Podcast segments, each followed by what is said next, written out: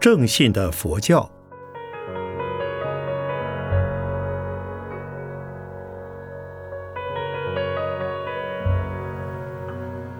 圣严法师著。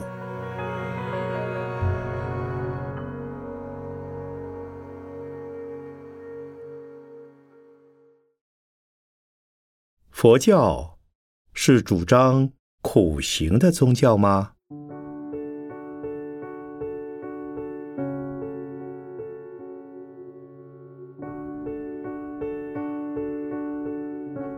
当我们尚未解答这个问题之先，应该明白一下“苦行”两字的定义。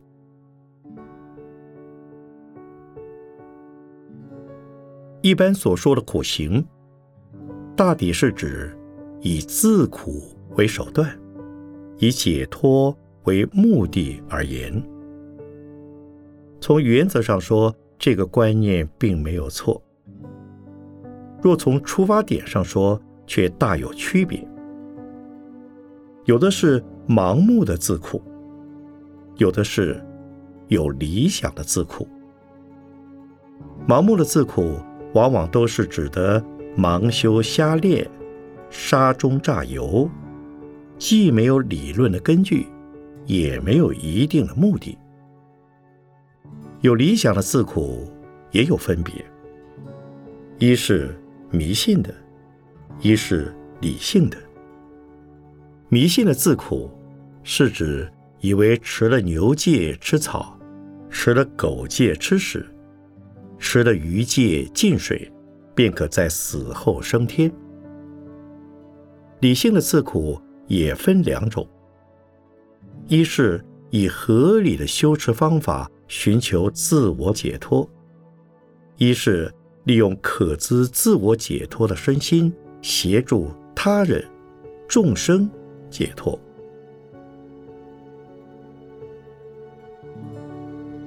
除了理性的自苦，其余均是外道的苦行。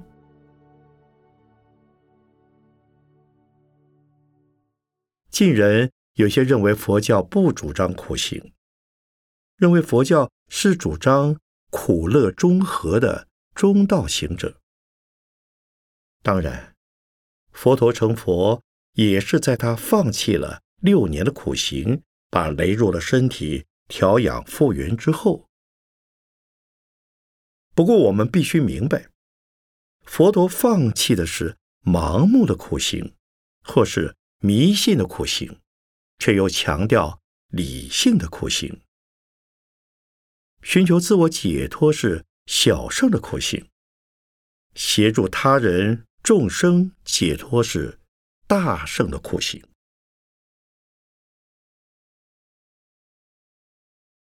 因此，在《长阿含经》卷八中，有着这样的叙述：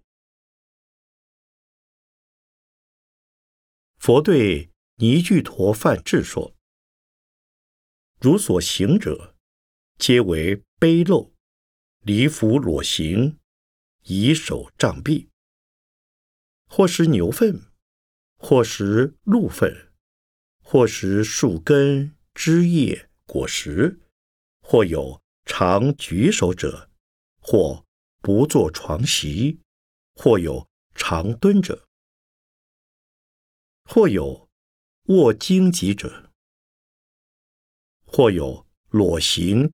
卧牛粪上者，或一日三浴，或有一夜三浴，以无数众苦，苦役此身。像这样的苦行，佛陀是极端反对的，因为那是除了自讨苦吃，就毫无意义，既不能修身养生，又不能修心入定。更谈不上修行而利益他人。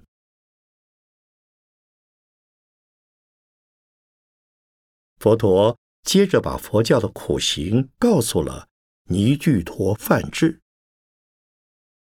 彼苦行者，不自纪念，我行如是，当得供养，恭敬礼事。得供养矣，心不贪着，小了远离，知出要法。闻他正义，欢喜应可。不自称誉，不毁他人，不杀盗淫两舌恶口妄言绮语贪取嫉妒邪见，精勤不忘，好习禅行，多修智慧，不为贡高，骄慢自大。常怀信义，修反复行，能持境界，勤受训诲。常与善人而为伴党，积善不已。不怀嗔恨，不为巧位，不是己见，不求人短，不怀邪见，亦无边见，是为苦行离垢法也。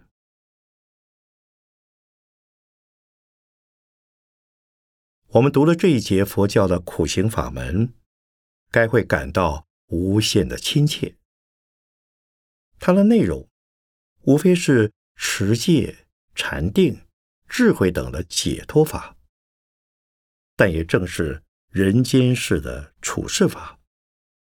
但这尚是属于理性的求解脱的法门。到了大圣经中，更加鼓励我们。去大施大舍，难忍能忍，难行能行了。为了救济众生，可以牺牲自己的一切，并且要发愿生生世世救济众生而牺牲自己，乃至做到三千大千世界无一为尘，不是菩萨舍身命处。像这样的菩萨行，能说不是？大苦行吗？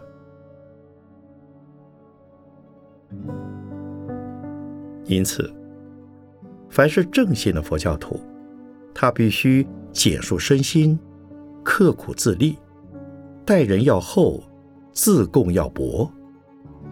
唯有降低了物欲的生活，才能提高精神的领域，精勤于道义的修持，努力于事业的发展。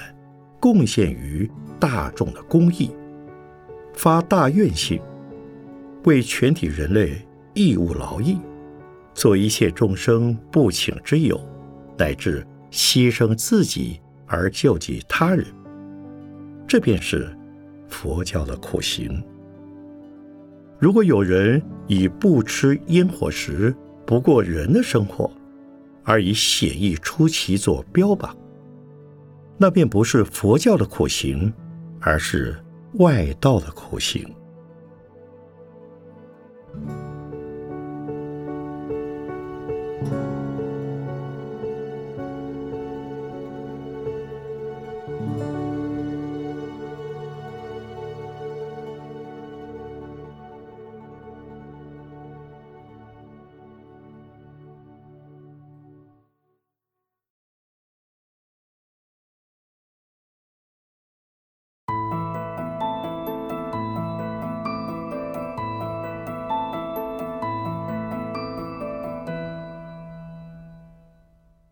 六根清净怎么讲？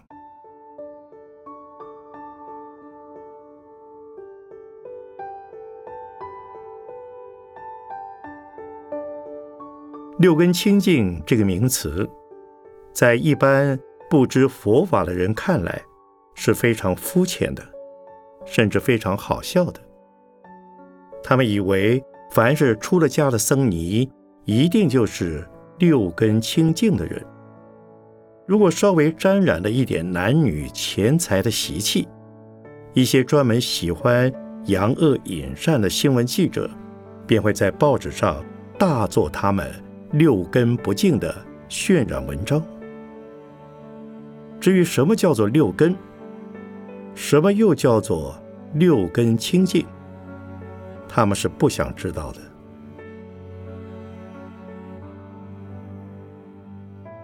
其实“六根清净”四个字中大有道理。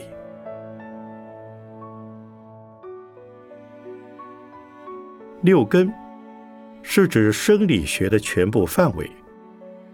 佛教看宇宙人生，既不是唯物论者，也不是唯心论者，更不是唯神论者，乃是主张因缘和合的原生论者。所以，佛教看一个人的构成，是从心理、生理。物理的三方面来分析的。上面所说的六根是属于生理学，加上六尘的物理学及六世的心理学，便是一个人的总和。六根、六尘、六世的形成，称为十八界。十八界的三大类构成。鼎足之势，相互为用。缺了一类，其他的二类也就不能存在。因为六尘与六世要靠六根的媒介才有作用，六尘与六根要靠六世的判别才有价值，六根与六世要有六尘的反应才有功效。如果要下个比喻，那么六根是镜子，六尘是被镜子所照的影像，六世是判别镜中所照影像的人。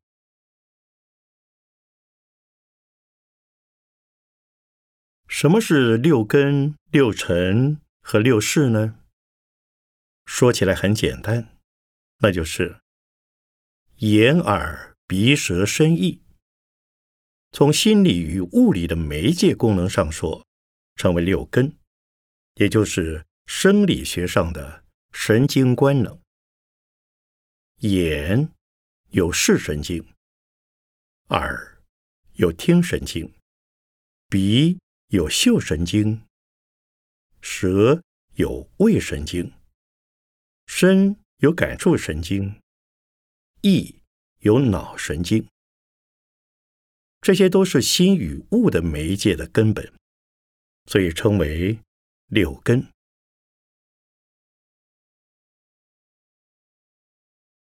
从六根所接触的对象上说，称为六尘，也就是物理学上的各类物质。眼根所见的颜色和形色，耳根所听的声音。鼻根所嗅的香臭，舌根所尝的味道，身根所触的粗细冷热与湿滑等，一根思想的称为法，那是指的极为极远的无从捉摸的东西，这些就被称为六尘。从六根接触六尘而产生的判别力与记忆力上说，称为六识。如果没有六识，而仅有六根与六尘，那就不是活人，而是死尸。所以，六识是六根的操纵者，六根是六识用来接触六尘的工具。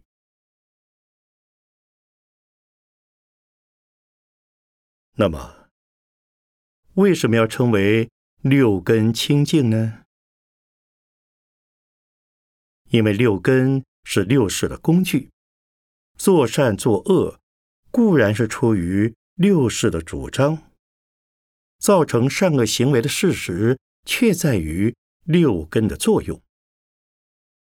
人之流转于生死轮回的苦海之中，就是由于六根不曾清净。自从无始以来的一切罪业，均由六根所造。比如眼根贪色，耳根贪声，鼻根贪香，舌根贪味，生根贪细滑，一根贪乐境。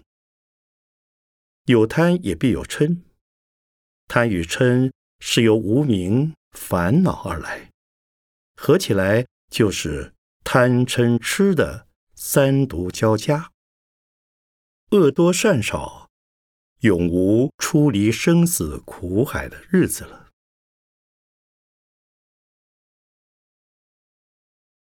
修持解脱道的功夫，不外戒定慧的三学，但是慧的主要根源是戒与定，所以修持的入门功夫应从身心的两方面着手：一是修身，一是修心。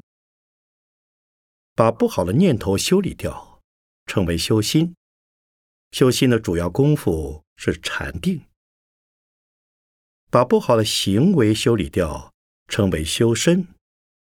所以修身也可称为修行。修身的主要功夫是持戒，持戒的目的是在守护根门，守卫保护住六根的大门，不让坏事从六个根门之中溜进我们的心田。以致种下生死流转的祸苗。因为一个凡夫，除了进入禅定的境界而外，就不能没有妄想。妄想是促成六根造业的导火线。佛教的戒律就是妄想与六根之间的保险丝。或灭火器，在戒律的防卫之下，六根才能渐渐的清净。一旦到了六根清净的程度，超凡入圣的境界也就快要接近了。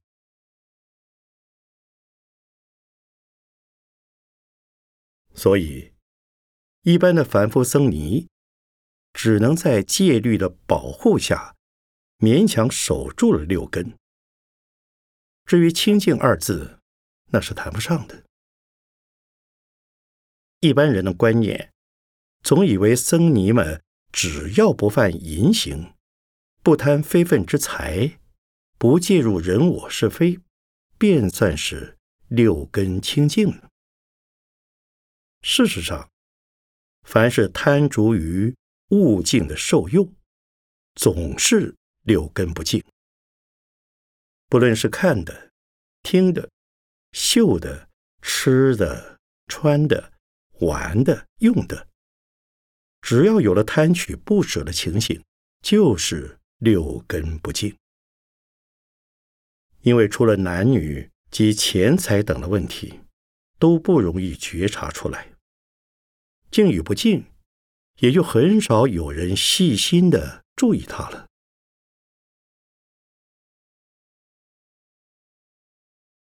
根据中国天台宗的判断，六根清净位，便是五十二个菩萨阶位最初十阶的实性位，要断见思二惑，相当唯识宗的分别烦恼与分别所知的二障。这应该是从普通凡夫进入贤位凡夫的阶段。又据《法华经》及《涅盘经》中说，能得六根清净，便可六根互用。所谓六根互用，那是说六根之中的任何一根，均可兼备其他五根的功能，也能见色，也能闻声、嗅香、肠胃等，而能闻声。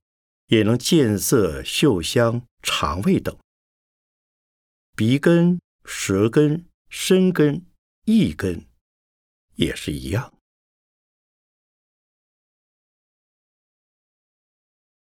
六根清净了，就能六根互用。这在一般的读者看来，难免会说这是神乎其神的神话。事实上，我们之所以不能六根互用，正因为自己把六根的官能限制住了。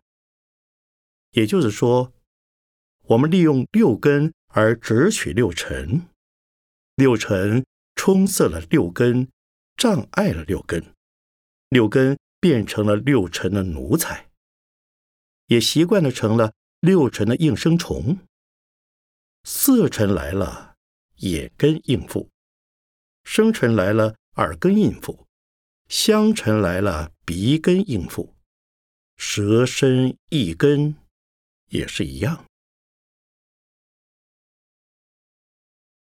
如果不是这样，如果六根不值六尘，六根不受六尘的支配与诱惑，那么六根就从六尘之中得到了解脱。解脱了的六根，便是自由的六根。自由的六根自然可以彼此互用而不分界限了。这个自由的六根，也就是清净的六根。因为自由的六根虽然仍与六尘打交道，但已不受六尘的引诱而造生死的污染之业，所以称为六根清净。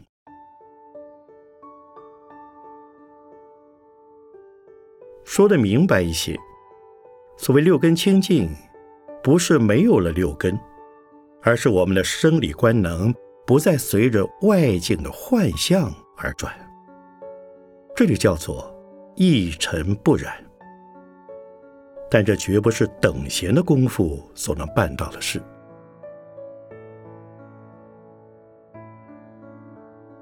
为了便于读者的记忆，再将六世、六根、六尘的名目抄录如下。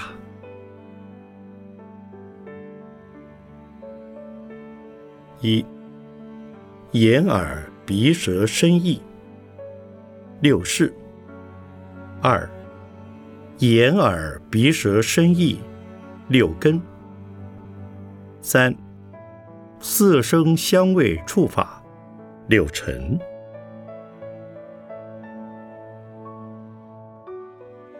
六事发动六根而接触六尘，六尘。映入六根，而由六识判别及记忆保存，再从六识的记忆保存中显现出来，发动六根贪取六尘，就这样交互回环，而造成生生死死之流。六根清净的目的，便在断绝并超越这一生生死死的生命之流。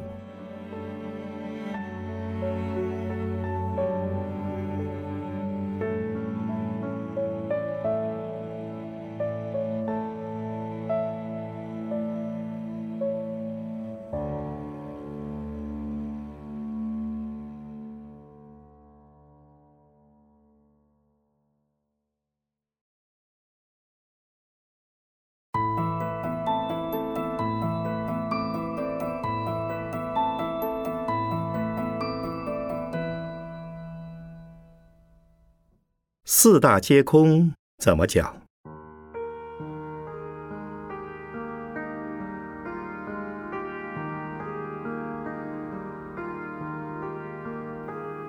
四大皆空，空去哪四个大呢？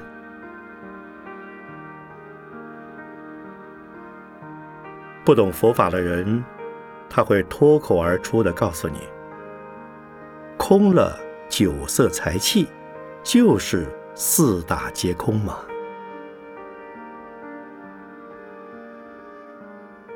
其实，这与佛教所说的四大皆空，根本是牛头不对马嘴。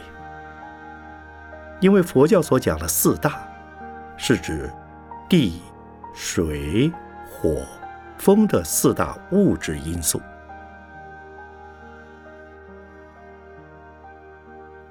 四大的观念，也不是佛教发明的，这是人类对于宇宙本体的出奇探索而得的结果。在东西方的哲学思想史上，几乎有着同样的趋势。比如中国书经所记的水、火、金、木、土五行；印度古吠陀本集所说的世界形成，是基于地、水、风、火、空的五种自然因素。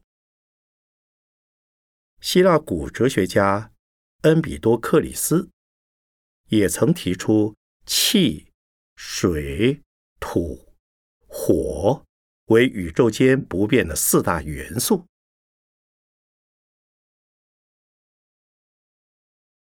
总之，不论五行也好，五大也好，四大也好，都是指的物理界的基本元素。如果仅限于此而焦灼于此，那么发展的结果便是唯物论者。所以，这些思想也是唯物论的先驱。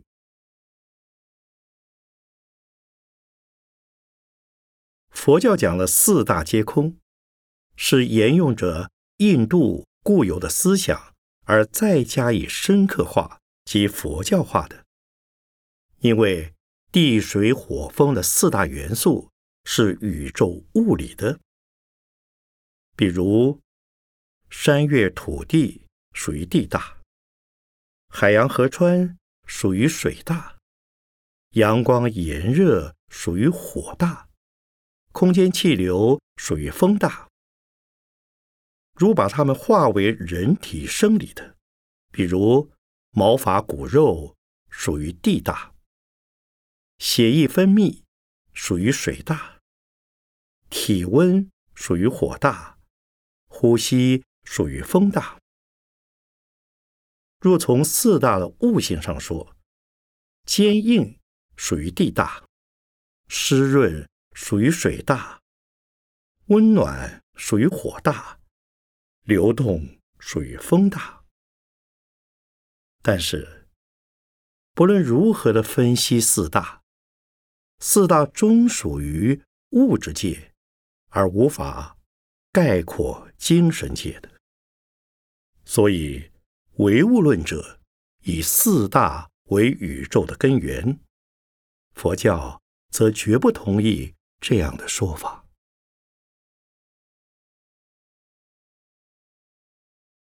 佛教所讲的四大，也有小圣与大圣的不同。从大体上说，小圣佛教所说的四大，是指造成物质现象的基本因缘，称为四大种。意思是说，地水火风是形成一切物质现象的种子，一切的物象都是由于四大的调和分配完成。四大和谐，便会欣欣向荣；四大矛盾。便会归于毁灭。物理现象是如此，生理现象也是如此。所以佛教徒把病人生病称为四大为合。小乘佛教观察四大种的目的，是在使人看空我们这个由四大假合而成的色身，不以色身为实在的我。不因只取色身为我而造种种生死之业。一旦把我看空，便会进入小圣的涅槃境界，不再轮回生死了。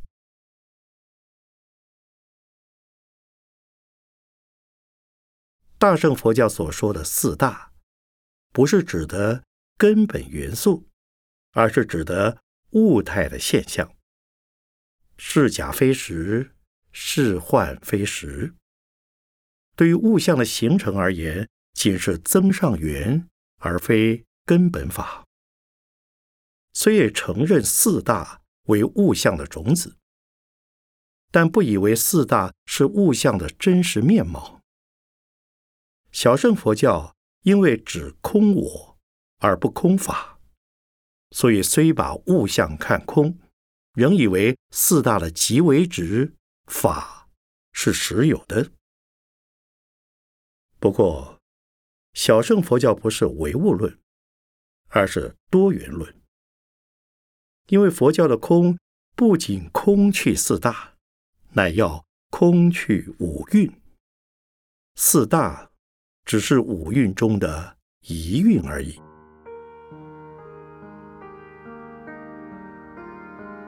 什么又叫做五蕴呢？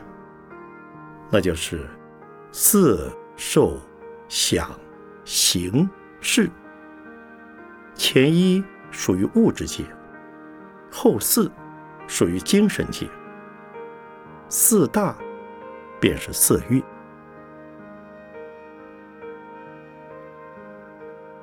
关于五蕴的内容，已非本文所能介绍。因为五蕴是个很大的题目，我们只能在此说一句：五蕴是三界之内的生死法。空去五蕴，才能超出三界的生死之外。同时，我们由于五蕴的提出，证明佛教不是只讲四大皆空，而是要进一步讲五蕴皆空的。尤其重要的，佛教的重心，并不以四大为主，而是以世蕴为主。至于受想行的三蕴，也是世蕴的陪衬，乃是用来显示精神界的功用之广，而且大的。所以佛教不是唯物论者，而是原生论者。